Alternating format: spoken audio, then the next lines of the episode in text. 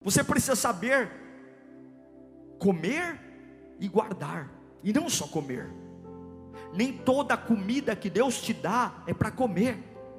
Tem comida que Deus te dá que é para guardar. Mas a gente faz o que? Come tudo. A gente quer pregar um dia inteiro o que não faz a vida inteira.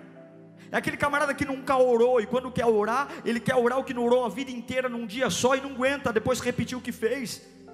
Guarda o que eu estou falando, Deus está falando com você. Nem toda comida que eu te dou você deve comer.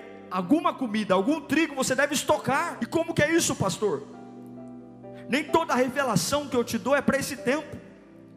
Nem toda oração que você vem à igreja está comprometida com o seu problema agora, porque quando nós entendermos o que é o reino de Deus, nós vamos parar de vir para a igreja pelos nossos problemas e vamos começar a vir para a igreja para estocar fé, estocar esperança, estocar suprimento. Quando chegar uma fase difícil na sua casa, quem será a referência de equilíbrio emocional na sua casa? Quando chegar uma, uma fase de fome na empresa que você trabalha, quem as pessoas vão chamar para trazer calma e serenidade?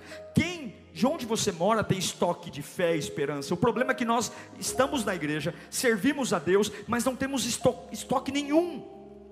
Nenhum, e no momento de crises não há referências. Nós nos igualamos àquele que nunca veio à igreja, mesmo estando na igreja há 40 anos.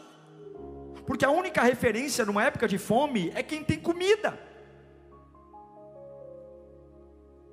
Como estão nossos celeiros? Nós temos que estocar. Nós temos que ter o pé no chão. Deus tem enchido nossos celeiros, Lírio, para nós sermos resposta para quando a fome chegar.